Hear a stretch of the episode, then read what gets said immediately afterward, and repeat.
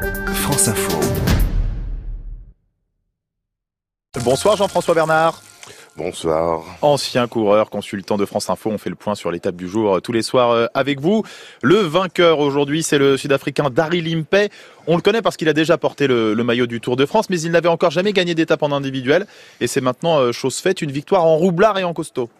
Tout à fait, en roublard, on peut le dire, parce qu'en fait, c'est quelqu'un qui a été dans le final décroché sur l'attaque de Roche avec Tige euh, qui était sorti. Et en fait, euh, il n'a pas du tout roulé derrière avec ses compagnons d'échappée, mais par contre, il s'est permis quand même d'attaquer euh, juste avant le sommet pour pouvoir faire la jonction, en sachant bien entendu, nous-mêmes, que c'était le plus rapide si jamais il est arrivé au sprint aujourd'hui.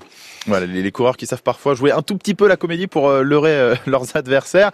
Les échappés sont allés jusqu'au bout avec beaucoup d'avance, près d'un quart d'heure. Le peloton était fatigué, c'est pour ça qu'il a laissé filer?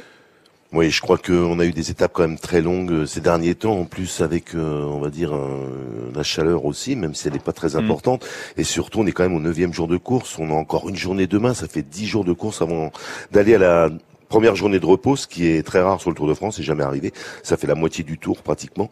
Et il est vrai que on pense déjà à cette journée de repos, mais il y a encore la journée de demain et on pense surtout aux Pyrénées et aux Alpes que l'on n'a pas passé.